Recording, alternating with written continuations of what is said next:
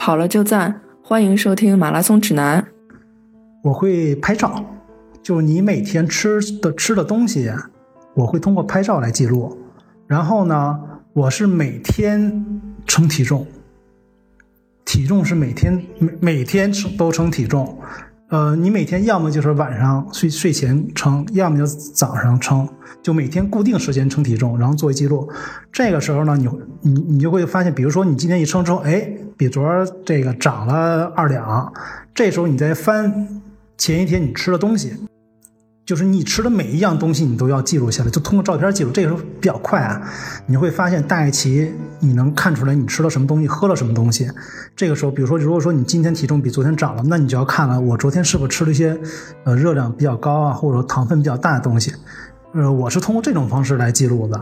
因为像你说那种就是 app 来记录什么的，那我我很难记录。比如说，我同样同样一份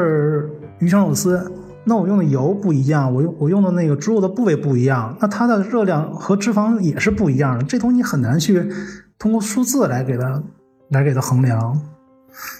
对对，就是所以说你就呃最好是能通过你吃什么东西来记录，然后呢通过体重来来反映，这个是比较容易记的东西。OK，那其实就是记录，然后反馈，然后调整，再记录，再反馈，再调整，这么一个循环，对吧？对对对，其实就把它养成当成一个生活习惯吧，包包括比如说以前说出去吃东西呢，可能就是以吃肉为主，那现在出去吃东西肯定是以出吃这个沙拉为主，这东西就是还是看生活习惯吧。哦，胖佳说完这个，我补充一点啊，刚才没说到的，就是胖佳说了，他首先他不饿着，这点特别重要，嗯，因为有一些人是通过节食来减肥嘛。嗯，结的还很厉害，实际上就是还是跟我们的代谢原理有关系。如果你是通过节食来控制体重的话，你的身体特别聪明，它会不断的下降你的基础代谢率。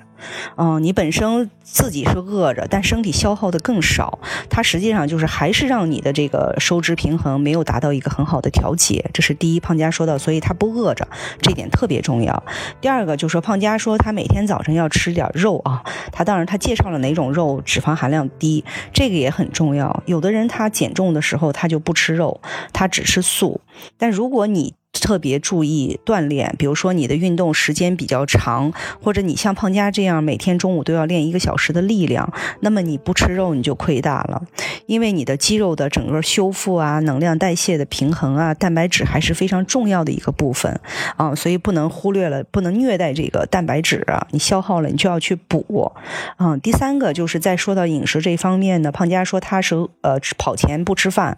但这个我是比较不太推荐啊，不太推荐。因为我觉得普通人还是有一定的风险，因为我遇到过好几次有人跑步低血糖的，嗯，我比较建议。对我比较建议，就是说我们不要饿着跑，但是也不要撑着跑，所以就是饭后一小时啊，至少饭后一小时。有的人说饭后两小时也没问题，饭后一小时到两个小时跑，嗯，不能饿着跑。呃，其实从长距离来看，如果你是饿着去跑一个 LSD，就是长距离，其实你是很吃亏的，因为你身体里的能量达不到，它就会去消耗你的蛋白质。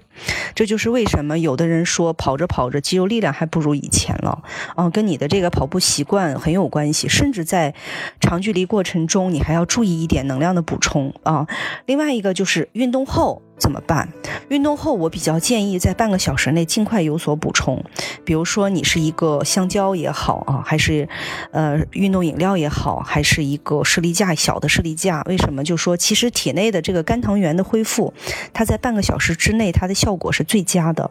嗯，如果你半个小时之内没有进食，比如说你在奥森运动完，你跟人再聊会儿天儿，路上再用一些时间，等你回到家，再等到饭点，说实话，你都饿得跟狼似的了。你本本来早点补，你就可以少吃一点饭。那这会儿你已经完全不能少吃了，